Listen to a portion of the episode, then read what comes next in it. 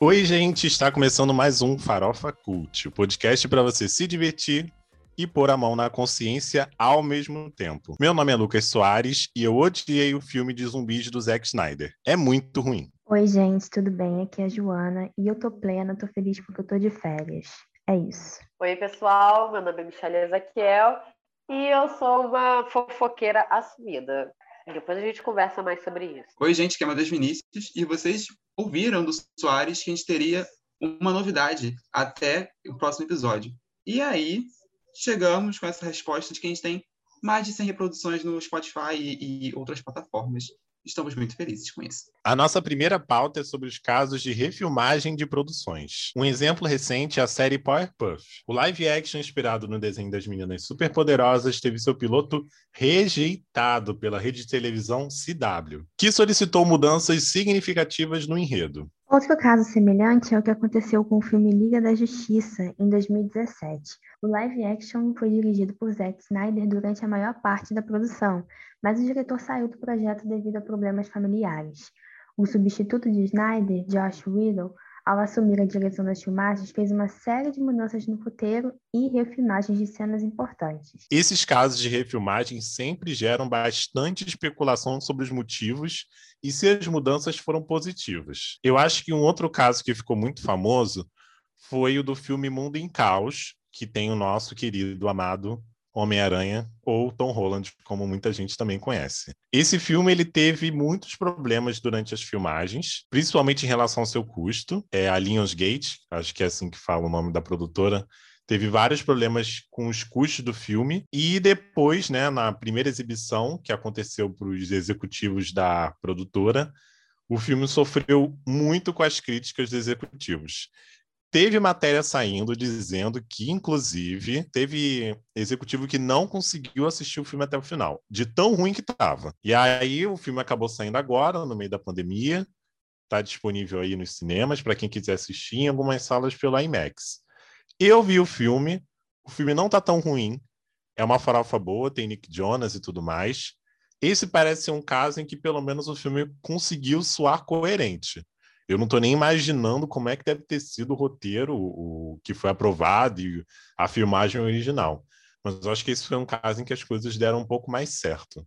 Mas nem sempre é assim, né? Isso é um processo que costuma ser muito tumultuado, porque entra a mão dos executivos e a briga do diretor para conseguir manter o trabalho do jeito que ele fez a versão final, né? Verdade. Eu só consigo pensar no dinheiro, né? Jogado assim fora, com as versões que não vão ser aproveitadas e com as novas refilmagens, né? Acho que outro exemplo também interessante de refilmagem é a própria, a mais famosa série do milênio, chamada Game of Thrones, né? Ela também teve um piloto que foi extremamente rejeitado pela HBO, porque os, os criadores fizeram um trabalho muito porco com, com a ideia do, do George Martin, né? Se eu não me engano, os personagens eram, eram atores completamente diferentes, né? Muitos ditadores não foram os escolhidos. E, as, e a estrutura mesmo não tinha nada a ver com o que foi ao ar, de fato, de, de Game of Thrones. E foi aquilo, né? Aqueles milhões gastos para um, um, um piloto que não serviu para nada, literalmente, e praticamente todo o produto foi, foi readaptado de novo. Engraçado. Engraçado que o lixo, né, desse piloto do Game of Thrones é, foi descartado, né? O primeiro episódio foi salvo, mas o último eles pegaram toda a coisa ruim, né, e botaram pro último episódio, né, que foi um lixo. Deviam ter feito mesmo, assim, alguém devia ter assistido o último episódio de Game of Thrones e falado, olha, amado, que filme é isso daí? Eu acho que quando começaram as ideias ruins em Game of Thrones, as pessoas deviam ter falado assim: peraí, gente, para, para, parem as máquinas, vamos, vamos resolver é. esse problema aqui. Eu acho que muitas vezes é bom para salvar histórias, né? Salvar também os olhos do público de ver certas coisas. Infelizmente, com não só o último episódio, né? Mas a última temporada de Game of Thrones não teve nenhuma pessoa que deu esse banho de senso, né? Tipo, amiga, menos. Eu vou sofrer por fim dessa série até os meus últimos dias, porque até agora eu não me conformei com o que fizeram, mas enfim. Aí somos todos órfãos de Game of Thrones com, com dificuldade para processar aquele final. Teve essa série também, né, o Lucas, derivada de Game of Thrones, que com a Naomi Watts, que também, se eu não me engano, o piloto dela também foi rejeitado, né, amigo? Então, a HBO, ela, quando, quando terminou Game of Thrones, acho que ela liberou cinco, né? Foram cinco autorizações de início de produção de roteiro. E aí, alguns, algumas produções que eu lembro quantas tiveram até o piloto gravado, e a HBO rejeitou, né? Então, foi, foi uma, uma questão bem complicada essa, essa escolha, né? Porque, enfim, não, é, não tá mexendo com qualquer um, né? É a galinha dos ovos de ouro da HBO. Mas eu queria citar mais um exemplo que eu lembrei aqui de refilmagem, que é, eu acho que é um dos maiores exemplos dos últimos anos, pelo impacto que teve na, na cultura geek. É os, são os Novos Mutantes, né? Quem não lembra dos Novos Mutantes, era um filme que era para ter sido lançado há muito tempo, quando Fox ainda era só Fox. O filme passou por várias filmagens, muitas, muitas filmagens. É, porque era a ideia era de lançar uma galera mais sombria, com uma pegada diferente, seria uma outra linhagem de filmes que a, que a Fox ia fazer, né? Porque a, a ideia inicial não era fazer só esse filme, era fazer, era fazer mais. Mas aí veio a compra da Disney. A Disney, que ainda não era dona da Fox, viu assim, viu, hum, isso aqui não está bom, né? Não, isso aí que eu estou dizendo são especulações, não é nada oficial, mas dizem, dizem que a Disney não lutou muito para esse filme ficar melhor do que ele saiu no cinema. Não, eu acho curioso que esse filme ele saiu dois anos, né, após o, o lançamento. E foi tanto barulho, tanto barulho para nada, né? Para nada, para nada. Foi triste, inclusive, porque o filme ele veio com muita expectativa, né? Inclusive eu vi o filme e ele é uma coisa no trailer, que também o trailer. Quanto tempo já faz o trailer foi lançado?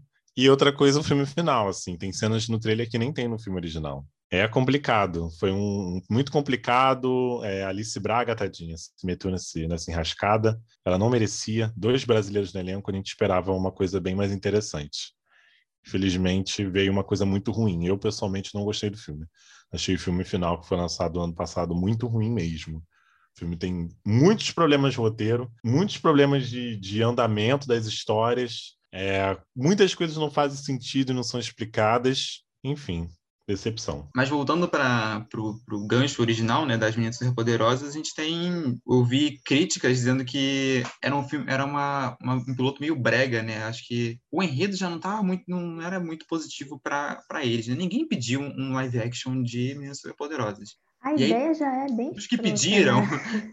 e dos que pediram, ninguém pediu a Meninas Superpoderosas é, versão millennial, sei lá. É, é uma ideia muito, muito louca. Querer... Vamos ver como estão as meninas superpoderosas depois de, de 15 anos de, de guerrilha. Ninguém quer isso, gente. Ninguém. Eu acho que vai ficar muito Eu estranho. que certos live actions era melhor nem existir, né, gente? Sim, não faz sentido. Inventa uma história de três meninas que descobrem que tem poder e aí. Né? Não, mas aí seria live action delas, né, amiga? Sei, não vai mudar muita coisa. Pra mim parece. Eu não consigo imaginar gente usando aquelas roupas que elas usam, é, fazendo as coisas que elas fazem. Porque. É, ainda mais que, tipo, eu acho que nesse ponto, é, voltando lá para aquela para aquele live action lá das Winx, né, que a gente falou no primeiro episódio, cara, não sabe, não tem nada a ver. Eles fizeram um live action das Winx e botaram, né, para os dias de hoje, mas não, não quiseram, sabe, meio que seguir aquilo à risca, porque também senão fica muito estranho, sabe? Porque quando você faz uma coisa para animação, é uma animação. Então, para você botar para um live action, você tem que ter uma outra pegada. Não dá para você ir na mesma, sabe? Porque querer fazer que nem eles estavam fazendo, botar as roupas delas iguais à da animação, vai ficar uma parada tosca. Isso é fato. Não tem nem se pensar. E eu acho que é isso também que pegou muito para para que ele fosse rejeitado logo no piloto, né? Indo para completamente lado mais ou menos diferente, né? É que já tem, acho que tá na moda e ao mesmo tempo não muito na moda, assim, não é um, algo tá na moda, mas não é algo novo, que é essas repaginações de heróis, né? Tentar olhar o herói de outra ótica, né? E aí eu acho que é isso que eles quiseram trazer para as meninas superpoderosas, mas que é aquilo, né? A, gente, a nostalgia que a gente não estava querendo. que acho que pouquíssima gente quer uma nostalgia de meninas superpoderosas do jeito que ela é, né? Eu acho que se alguém quiser ter nostalgia de meninas superpoderosas, pode assistir. Até hoje tem estão lançando coisa nova de meninas superpoderosas. Tem uma quarta integrante agora. Enfim, tudo tá sempre mudando as coisas. Não é uma série que, que tá meio esquecida, sabe?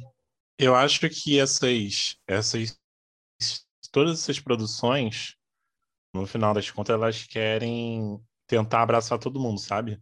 É uma série produzida pela CW, a mesma casa de Riverdale, que uma grande obra da teledramaturgia, então a CW a gente sabe qual o critério que eles têm, né? É irritar. E aí eles querem abraçar todo mundo com esse live action. Eles querem pegar o público que assistiu Meninas Superpoderosas, mas agora tá um pouco mais velho, tá querendo uma coisa um pouco mais séria querem abraçar o adolescente que gosta de ver esse tipo de coisa, é, quer abraçar a nostalgia.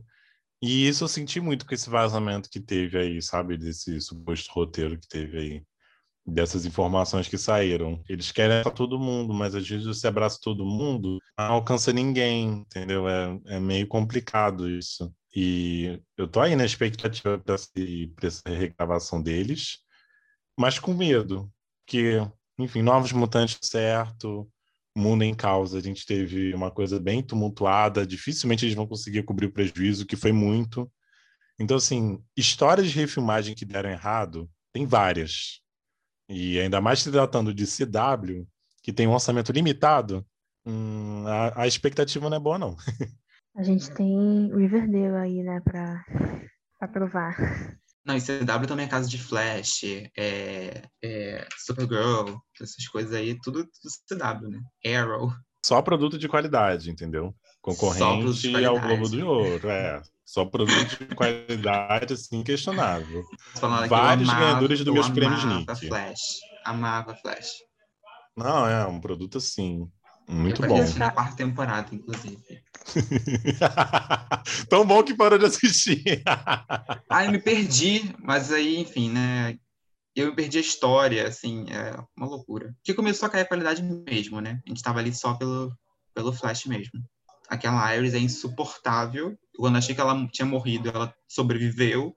Aí eu falei, ah, é impossível, sabe? Quando eu tava torcendo aqui, quando eu achei que a minha vitória chegava, ela foi embora, assim escorreu pelo é, E aí a gente chega em outro ponto, né? Que, é, e a gente chega em outro ponto, né? Que, caralho, não foi aprovado pela CW. Em que, que, que, que a gente está lidando ali? que nível de produto é esse que os caras produziram? Só o elemento X. Realmente, qual é o elemento X? Vocês são muito debochados, valem nada. Vocês gostaram de Winx mesmo, gente? Ou foi só. Joana jogou. Olha, gente, eu gosto dessa coisa, né? Eu gosto, farofa. Gostei. Assistiria a segunda temporada? A segunda temporada? Assistiria.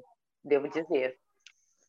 Mas também não vou dizer que, olha, que série maravilhosa. Não, não é. Mas. É por isso. É toda vez que, que a gente fala de uma série ruim, a gente usa a cartela da Wings para poder dar um up, né? Na, pelo menos a gente tá melhor com Wings. Mas tem coisa que é ruim, e a gente sabe que é ruim, mas a gente gosta. É o famoso guilty pleasure, né? Eu acho que eu fui assim por um tempo com o Riverdale, mas depois aí eu, eu soltei a mão, né? Porque ninguém solta a mão de ninguém até um certo ponto. Ah, mas eu defendo o Wings. Não acho tão ruim assim. Eu vou defender, desculpa. Me julguem.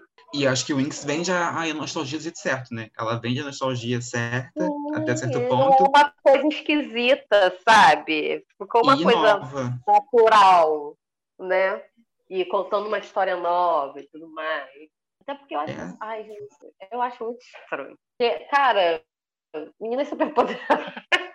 Elas eram crianças assim, né? É uma história de mundo real, aí o cara mistura na opção de troço, sai três crianças, nada. Trazer isso pro live action não tem condição, gente.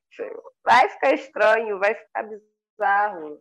E o Winx, pelo menos, é tipo, ah, fantasia, né? Já já vem disso e você já espera por isso. Então, né? Eu acho que é, é, essa farofa aí, que com certeza vai ser uma, não vou ter como segurar a mão, não. O Winx não passou por refilmagem, mas Meninas Superpoderosas passou. As duas séries têm em comum é essa nostalgia e mexer com esse imaginário nosso. Eu desejo realmente que Meninas Superpoderosas fique algo tão legal quanto o Winx, né? Que conseguiu trabalhar com todas essas esferas, todos esses públicos e agradou muita gente. Mas se vai dar bom ou não, a gente vai ter que esperar um pouquinho para poder descobrir isso.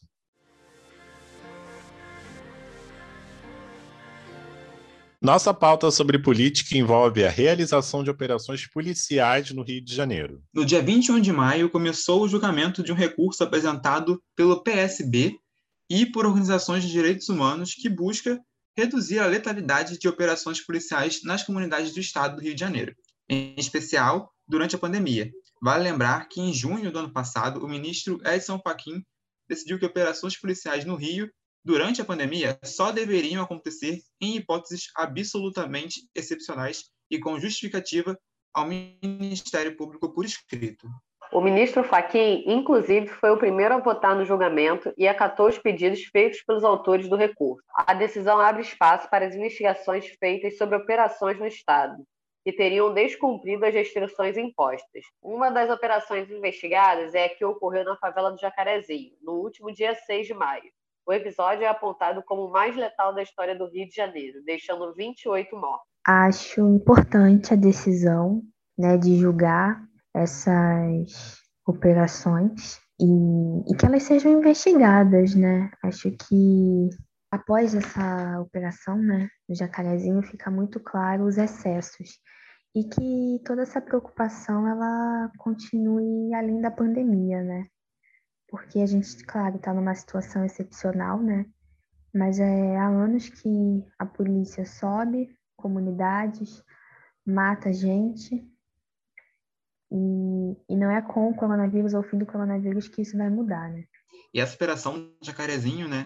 É, a gente fala muito sobre inteligência, né? Geralmente, quando a gente fala sobre é, operações policiais, a gente espera o mínimo de inteligência dos nossos é, militares, policiais civis, enfim, para tratar do assunto, né? Mas a gente vê que trabalho de inteligência não acontece, né? Eles simplesmente sobem e fazem do jeito que fizeram. Né? É, é, o cotidiano né, deles, é o, é o modo deles fazerem as operações. Inclusive, essa operação acho que teve uns 10 meses de preparação para ela acontecer, para ser esse desastre que foi.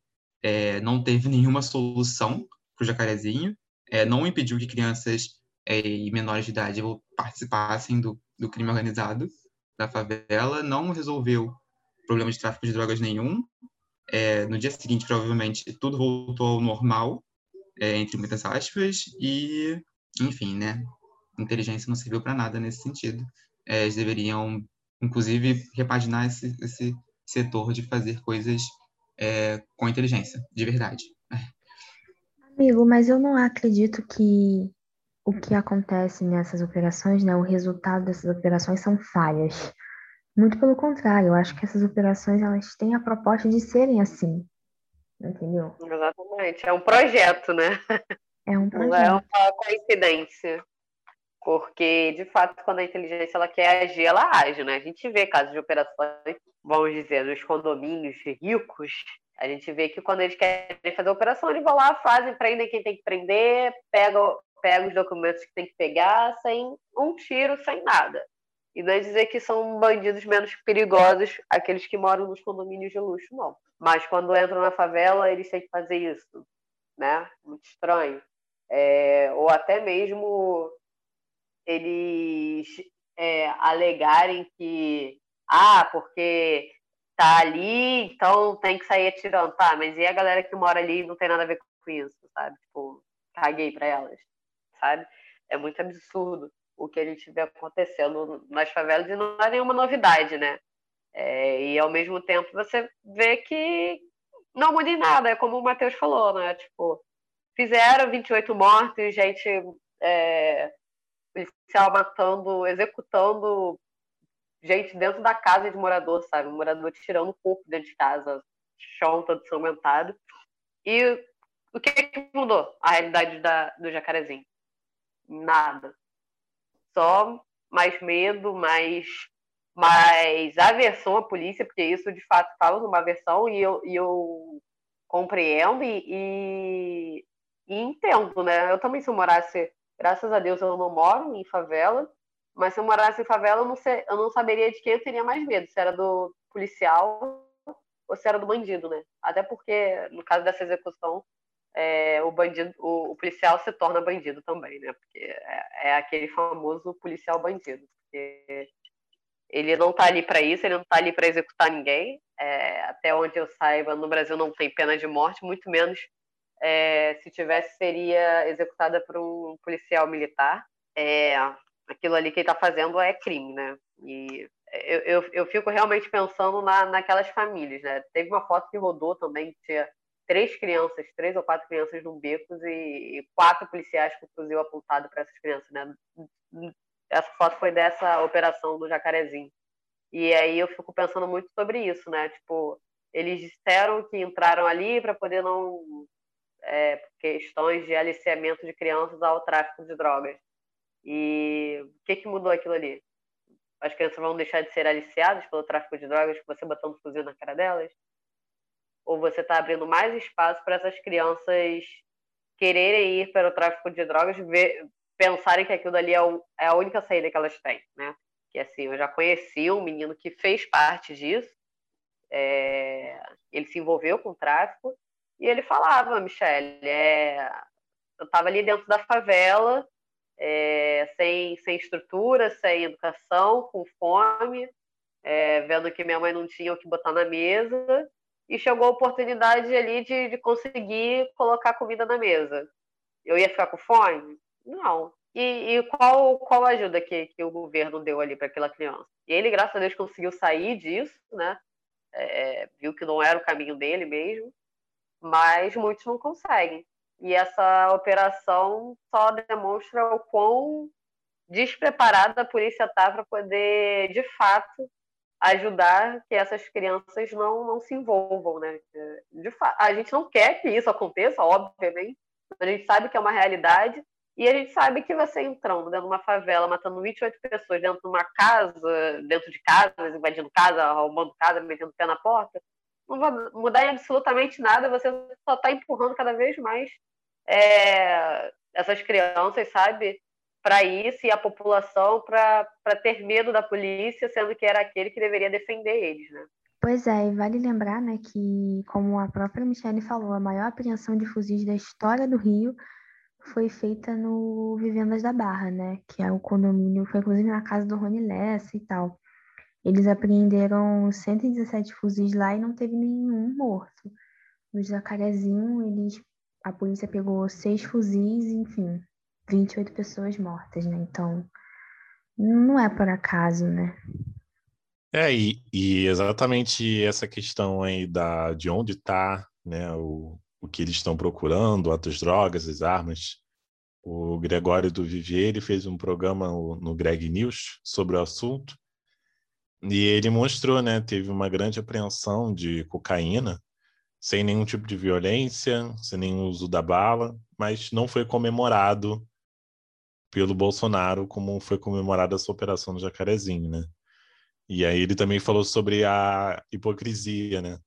Na operação foi justamente para combater o tráfico, né, em, com menores, né? Diminuir, né, o aliciamento de menores para o tráfico, mas entre os mortos, né, tinham pessoas que eles supostamente deveriam estar ajudando a tirar desse aliciamento, né? Então, a quem estão protegendo? E a partir de agora, né, essas operações, elas estão num contexto muito polarizado, né? A base do Bolsonaro, né, os bolsonaristas, eles estão muito dispersos, não existe uma pauta em que eles podem se apoiar, e aí vem essa pauta da segurança pública.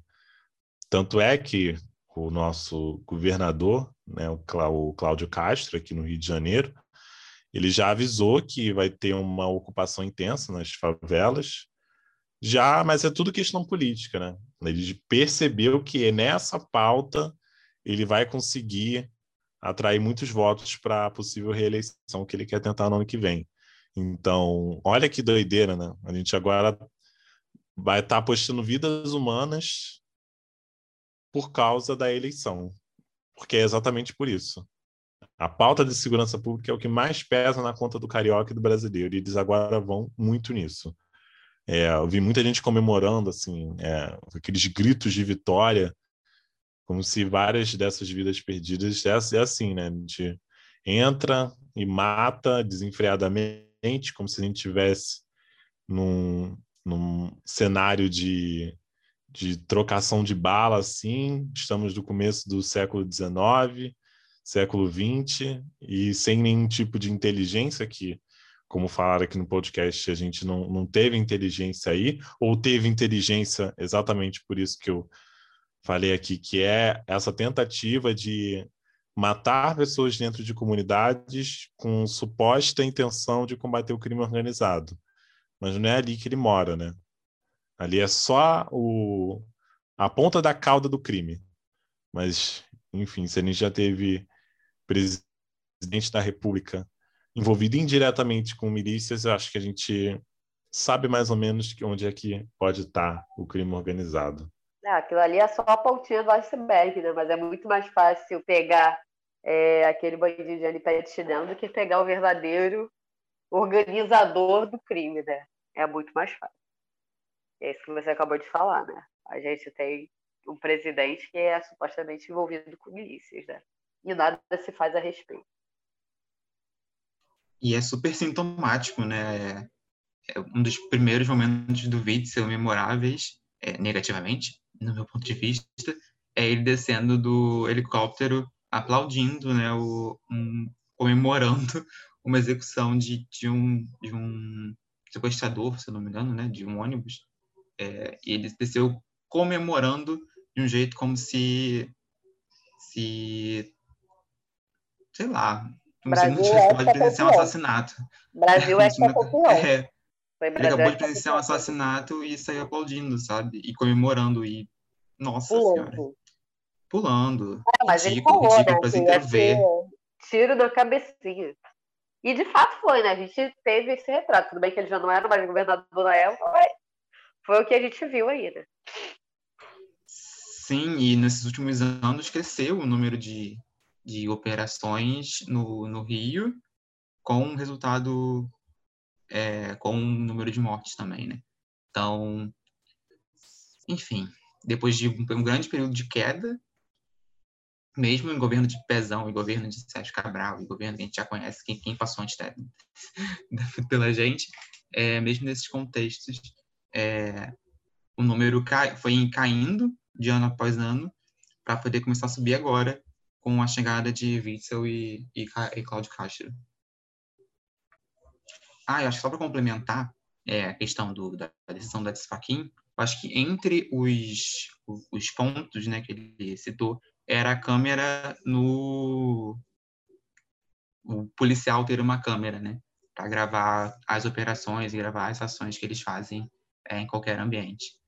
E isso já é uma coisa que, que acontece em outros lugares do mundo, mas também no Brasil. Alguns estados também já fazem isso. E isso tem dois lados positivos, né? Isso ajuda a, a polícia a, a se defender, assim como ajuda a vítima também a se defender caso tenha ocorrido algum excesso, né? É, se a gente for parar para pensar é, no, nos casos americanos, né? George Floyd, esse último também, é, que, que fez bastante movimento, é, as câmeras dos próprios policiais que apontaram os erros dos policiais. É, e São Paulo também tem, tem alguns casos em que as câmeras dos policiais é, foram decisivos em algumas, algumas decisões, assim. E eu acho que é exatamente isso, né? Você pegou o retrospecto do Witzel, retrospecto recente, né? É, infelizmente é assim que a gente está gerindo a, segurança pública, não só de hoje, mas há muitos anos. Essa medida combativa, que não está surtindo efeito nenhum. E é isso. A gente vai continuar nisso, nessa fantasia de que quanto mais matar, melhor, sem nenhum tipo de inteligência, de fato, no, no, no, significado da palavra, que é a gente pensar em segurança pública como um todo em operações que não vão mirar em apenas em favelas. Ah, o problema não está ali. É, existe uma outra forma do Estado estar tá mais presente em favelas e não é com armas, né? É com saúde, é com educação, mas pelo jeito não é dessa forma que os nossos gestores atuais estão pensando assim. A nossa última pauta é sobre a discussão que movimentou as redes sociais nos últimos dias. Fofocar é de bom tom? O assunto surgiu após uma postagem da influenciadora e jornalista Mariana Uma, esposa do ator Felipe Simas, sobre fofoca no casamento. Olha só, gente, segundo ela, fofocar não edifica um relacionamento. E por isso o casal deveria sempre evitar falar sobre esses assuntos que envolvam outras pessoas nas suas conversas. Bom, a declaração de Mariana gerou muitos comentários nas redes sociais, é claro, né? Afinal, quem é que não curte uma fofoquinha? Gente, vocês, para vocês fofocar edifica um relacionamento? Porque para mim edifica. Se não edificasse, não estaríamos nós quatro aqui, né, gente? É, é, é a essência. A essência é... da nossa amizade é a fofoca. Sim, é não. aquele rolê, né? Aqui funciona como? Com um olhar, a gente olha para um outro, aí fala, e pensa. A gente não fala, a gente trabalha no pensamento. A gente fala, olha para o pro problema e o outro já entendeu que rolou o problema ali. Então a gente nem fofoca mais com palavras, a gente fofoca já com o olhar. Mas é isso, gente. A fofoca é uma coisa que ela é, ela é necessária para sua vida. Ela, né? Poxa, o que é uma vida sem uma fofoquinha, né? Tu chegar ali, hum, contar aqui, tu, tu, tu tira um print no, no, Instagram da vida, tu manda, né? Tu, tu encaminha aqueles stories. É isso, gente. Tem que ter. Saudável, saudável. Mas a gente tem que ter uma fofoquinha. Não tem condição, não. sem fofoca, essa amizade aqui, ó. Esse quarteto aqui não existiria. E aí? É, e assim, é uma fofoca é, de entretenimento, né? Não é uma fofoca de maldade. A gente não fala mal dos outros, jamais. Né? Não, eu não, eu não falo mal de ninguém, eu não acho que ninguém tenha defeito, entendeu? Eu só comento os defeitos que Deus já colocou nela. É sobre isso. Exatamente, a gente está fazendo apontamentos sobre qualidades ruins das pessoas. Aí não é problema nosso, é problema da pessoa que não presta. Mas eu acho que, claro que tem aquela fofoca, né, de você falar mal, de você falar para uma outra pessoa, é, segredos e tal. Isso não é legal. Mas Ai, gente, imagina uma relação que você não pode chegar pro boy e falar, amor, você não sabe. Ou chegar pros amigos e falar, gente, vocês não sabem, estão sabendo da última? Mas é isso, né? A gente comenta coisas que a gente viu, né? E aí monta-se uma história. Jornalismo nada mais é do que uma fofoca de, sobre gente rica, né? Sobre coisas que estão acontecendo é, ao redor do mundo. Então, somos fofoqueiros profissionais, agora quase diplomados. Cara, eu acho que assim, se a gente é, se os seres humanos é, são feitos para conviver, né, para viver em sociedade, não faz muito sentido a gente não querer comentar nossas experiências e a nossa percepção sobre outras pessoas com outras pessoas. Assim, é normal, assim, a gente comentar, a gente falar das nossas experiências, falar do que acha, do que pensa. É normal, da mesma forma que a gente está falando da outra pessoa, outra pessoa também está falando pra gente, da gente. É, então, eu não, eu não, entendo essa coisa é, puritivista, essa coisa, sabe, de não, não, não vamos comentar sobre as outras pessoas, porque nós somos melhores do que isso. Sabe, a custo de quê? Né? Você quer provar isso para quem? Sabe? E, e, assim, esse post foi no Instagram. Então, assim, para você ver como é que são as coisas. Queria mostrar para todo mundo, ó, olha aqui como é que a gente não, não comenta sobre outros casais, sobre outras pessoas. Olha como a gente é superior a todo mundo, porque a gente não liga para o que as outras pessoas fazem, a gente só liga para o que acontece no nosso relacionamento. Olha, olha que coisa legal aqui, olha como somos legais, olha como somos zen. E todo mundo no Instagram é equilibrado, todo mundo no Instagram é zen, sabe? Eu acho impressionante essa imagem que as pessoas tentam vender a custo de quê, sabe? Que é o que? Eu... Receber patrocínio? Eu duvido que ela não faz fofoca com o marido dela ou com a amiga dela, gente. Eu duvido. Gente, mas não dá, é o mínimo. Então, ela fala do quê? Ela fala do quê? Porque assim, não tem condição, não dá. Eu não tô falando para você pegar e ficar é, ver que a pessoa, sei lá, fez A e tu já fala para fulano que ela fez A e B de uma forma negativa para poder prejudicar a imagem da pessoa. Mas você comentar é normal, gente, pelo amor de Deus. Se for assim, a, a, às vezes, pô, alguma coisa acontece aqui com a gente. Aí eu comento que a minha mãe, isso é o quê? Uma pequena fofoca, uma pequena fofoca, mas é uma coisa que é saudável. Às vezes, dali, ela já joga o quê? Um, um, um, um bom conselho que eu posso dar para vocês, entendeu? Gente, não, assim, não faz sentido. É querer ser zen demais, é querer ser a, a evoluída do rolê sem necessidade, entendeu? É gente chata. Para mim já é querer ser chato, já, já, já tá sendo chato. Porque, porra, não dá. Mas entendeu? essa tendência do querer ser evoluída é uma coisa que tem que acabar, gente, pelo amor de Deus. É, tá chato, tá enjoado. Tá muito chato, já, né? tá todo mundo querendo ser perfeito. É, não, gente, pelo amor de Deus. Ai, uma pessoa vem com coisa good vibes pra cima de mim, eu já falo, sai. É, não, essa onda good vibes. Gilmar tá fazendo só comentários é. maravilhosos. Não, e, e, é tudo que eu falei, né? Tudo que eu falei é ótimo, não falei nada. É... É, eu fiz um story, Joana, Joana fez uma pergunta para mim nos meus stories essa semana, e aí eu respondi que também era sobre fofoca. E aí eu falei que, tipo, fofoca ajuda a gente até a, a ver coisas na gente com aquela história que está sendo contada sobre outra pessoa. Então, já é um assunto que você vai levar para terapia depois. Você faz uma fofoca ali, já, já percebeu erros seus que você cometeu e vai levando até na terapia. É motivo para você chorar na terapia aí, ó para o psicólogo ganhar dinheiro com informação decente, com informação de qualidade. Não, é muito sobre isso que você está falando, né? Tipo, e, e, eu acho também que tem aquela linha tênue entre a fofoca, aquela coisa que tipo, você vê uma parada e você vai comentar no seu grupo de amigos, e entre aquela coisa do falar mal, de querer prejudicar, entendeu? Tipo, isso realmente não é necessário, né? Por favor, não vamos surtar a esse ponto. Mas você fofocar sobre uma parada que você viu, achou, tipo, ah, ruim e tal.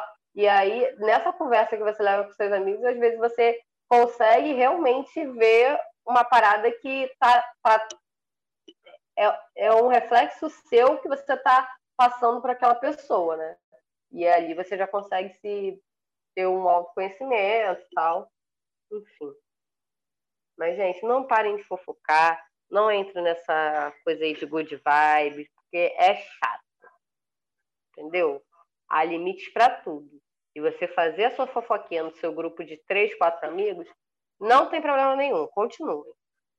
E eu acho que a fofoca ela também ajuda na nossa saúde mental, né? Porque a gente vive no meio de tanta. Principalmente essas fofocas assim, mais avacalhadas, né? Tipo, sei lá, quem traiu quem.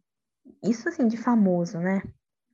Essas uhum. tretas assim, ah, eu adoro, gente, porque, sei lá, me dá ânimo, sabe? Porque é tanta coisa ruim que a gente tá vivenciando que às vezes tudo que a gente quer é uma fofoca. Quer dizer que te dá ânimo ver que os outros foi traído, Jonathan? Não, Michelle, não é isso Eu não, aqui querendo lá. falar da fofoca saudável, aí tu me joga uma dessa. Não, eu tô não falando da fofoca. Família Ponce tá, na, tá no Trend Talk Exatamente, eu ia falar inteiro. da família Ponce. Fofoca de artista, ah, eu amo saber. Porque, ah, sei lá, gente. No fundo, no fundo, eu... Você é uma fofoqueira. jornalista, eu sou jornalista, eu gosto de estar bem informada. Sobre o que acontece na vida das grandes não, personalidades da mídia. A minha mãe ela disse que eu sou tão fofoqueira que eu procurei um curso que eu pudesse ter um diploma em fofoca para fazer. E não é mentira, né? Definiu toda. Cá estou eu, cá estou eu, né? Nessa luta aí por esse diploma. Diplomada, né? Mas olha, gente, o que eu gosto muito é que às vezes nos grupos do Facebook tem tudo de fofoca. Aí tem aqui, bota uma imagem aleatória e alguma pessoa puxa. Deposite aqui a fofoca de um famoso que você sabe. Aí eles ficam usando uns códigos que eu fico tentando adivinhar de quem se trata. Gente, aquilo dali é maravilhoso. Eu pego um copinho de refrigerante e vou passar ali umas duas horas lendo fofoca, porque quando a galera bota fofoca de famoso na roda, eles botam tudo, gente. Isso é muito bom, é muito edificante. É sobre isso, Sussu. É esse tipo de fofoca que eu gosto, entendeu? Fofoca, às vezes, ela humaniza, né? A fofoca de famoso, né? Ela dá uma humanizada na figura da pessoa, né? Claro que daqui a pouco ela vai desmentir tudo que aconteceu, foi dito sobre ela, mas dá uma sensação de que eles não são deuses, né? Acho que é nesse ponto que toca, assim. É... Quando algum famoso é desmascarado, quando é... sai alguma novidade sobre a vida de algum famoso, traz esse, esse pé no chão. É... Mas, voltando a falar, né, a gente não está defendendo aqui aquelas fofocas meio enviesadas, né? Que claramente é mentira, é uma fake news deslavada, é... e aí você com certeza discorda do que está acontecendo ali. Né? Fora também aquelas manchetes totalmente sensacionalistas que você entra para poder ver o que está acontecendo e, tipo, na... não tem nada a ver a manchete com o que está acontecendo. Né? Então, é... tem esses problemas aí da fofoca profissional. Essa foi para você. Eu esqueci o nome. Eu ia fazer uma piada, esqueci o nome do, do Léo Dias. Essa é para você, Léo Dias. Qual é a fofoca, assim, que vocês mais gostaram, assim, de acompanhar? As tours. Eu adoro esse, esse termo, a tour, né? Para fofoca. Eu acho maravilhoso. É um termo gourmet para fofoca, né? Porque agora também é. tem gourmetizar as coisas. Eu gosto de usar fofoca mesmo. Eu acho. É sonoro, gente, né? Bom, aí tem que ter uma fofoquinha aqui para contar para vocês. Ah, eu vou contar uma tour. Ai, me soa chato. Não gosto. Eu sou mais da, das tours ou é, fofocas cotidianas mesmo, assim. Os personagens estão próximos de mim. Então, acho que de famoso sou totalmente perdido, assim. Primeiro, não conheço as blogueiras, aí alguém fala que fulana de tal fez uma coisa, que o que está acontecendo? Aí depois vem outra pessoa falando que fulano de tal respondeu de tal jeito. Eu fico, pelo amor de Deus, só conta a história completa. Fala de onde as pessoas vieram, assim, no mínimo, contextualiza. Então eu não, não, não, não, não consigo acompanhar a fofoca de famoso, assim. Eu só acompanho mesmo os famosos que eu gosto. E aí, toma aí para isso. Não, é, eu, go eu gosto também dessas fofoquinhas de dia a dia, porque eu não consigo acompanhar. Gente, quando acontece é muito doido, né? Porque quando acontece uma fofoca de famoso, assim, uma fofoca, né? Grande, que tem uma repercussão e tal, não acontece só aquela. É, é duas, três no mesmo dia. Aí você não consegue entender que fulano separou, outro casou, criança nasceu, outro divorciou, foi, entendeu? Morar na Flórida, eu fico perdida. A outra já tá brigando por causa de música, eu já embolo tudo, entendeu? Eu não consigo acompanhar, de verdade. Fofoca de famoso é um negócio que eu não consigo. Aí eu gosto, eu gosto de pegar esse, essa fofoca de famoso, uns, uns relatão assim com a minha mãe, que a minha mãe ela, ela gosta, né? Ela vê Sônia Abrão, ela gosta. Gosta mesmo. De focalizando, ver essas coisas aí, olha assim pela internet.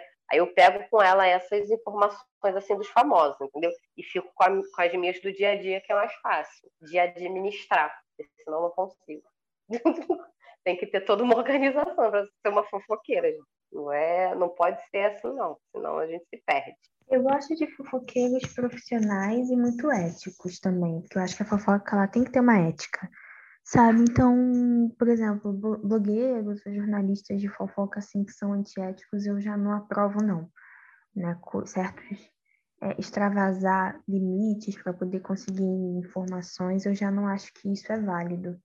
A fofoca ela tem que ser ética, né? Ela tem que respeitar também a pessoa que está sendo alvo da fofoca ela também não pode ser uma grande invasão de privacidade, né? Porque imagina eu contar um bafo para vocês e vocês saírem por aí falando para todo mundo.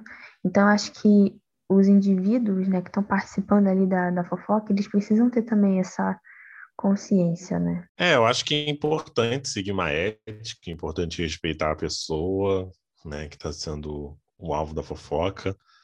É, mas é aquilo, né? Independente se a fofoca edifica ou não, o ser humano vai continuar fofocando. Tanto que virou meme, virou piada na internet, essa fala desse casal. E é isso, né, gente? É do ser humano fofocar e tá tudo bem, né? E é isso, meus amores. Continuem fofocando. Esse foi mais um episódio do Farofa Cult. Espero que vocês tenham gostado. Se você curtiu, compartilha e fofoca da gente para os amigos. Pode fofocar sobre o nosso podcast. Nós fofocamos sobre vocês também. Interajam nas nossas redes sociais, no, tanto nos aplicativos de reprodução de música, quanto no nosso Instagram oficial. Tchau, gente. Gostei muito de fofocar com vocês. A fofoca edifica e traz muita informação, né? Porque é para isso que o nosso podcast está aqui, para trazer informação e fofoca para vocês. Obrigada. Tchau, tchau, galera. Vamos, vamos piramidar aqui o, o, o Cult. Cada pessoa que vocês conhecerem, pede para enviar para as três e vai, vai criando um, um, um caminho do bem, uma, um compartilhamento do bem. É, pode mandar também para poder falar mal da gente também, né? Porque afinal, engajamento negativo também é engajamento, mas fiquem à vontade. Ai, gente, mas se for falar mal, fala com carinho, porque eu sou sensível. ai, ai. Mas é isso, gente. Obrigada, beijos. E acompanhe a gente nas redes sociais, curtam, comentem, entendeu? Quando a gente fizer a caixinha, vocês respondam, porque senão eu fico triste. Ora, tchau, lindo.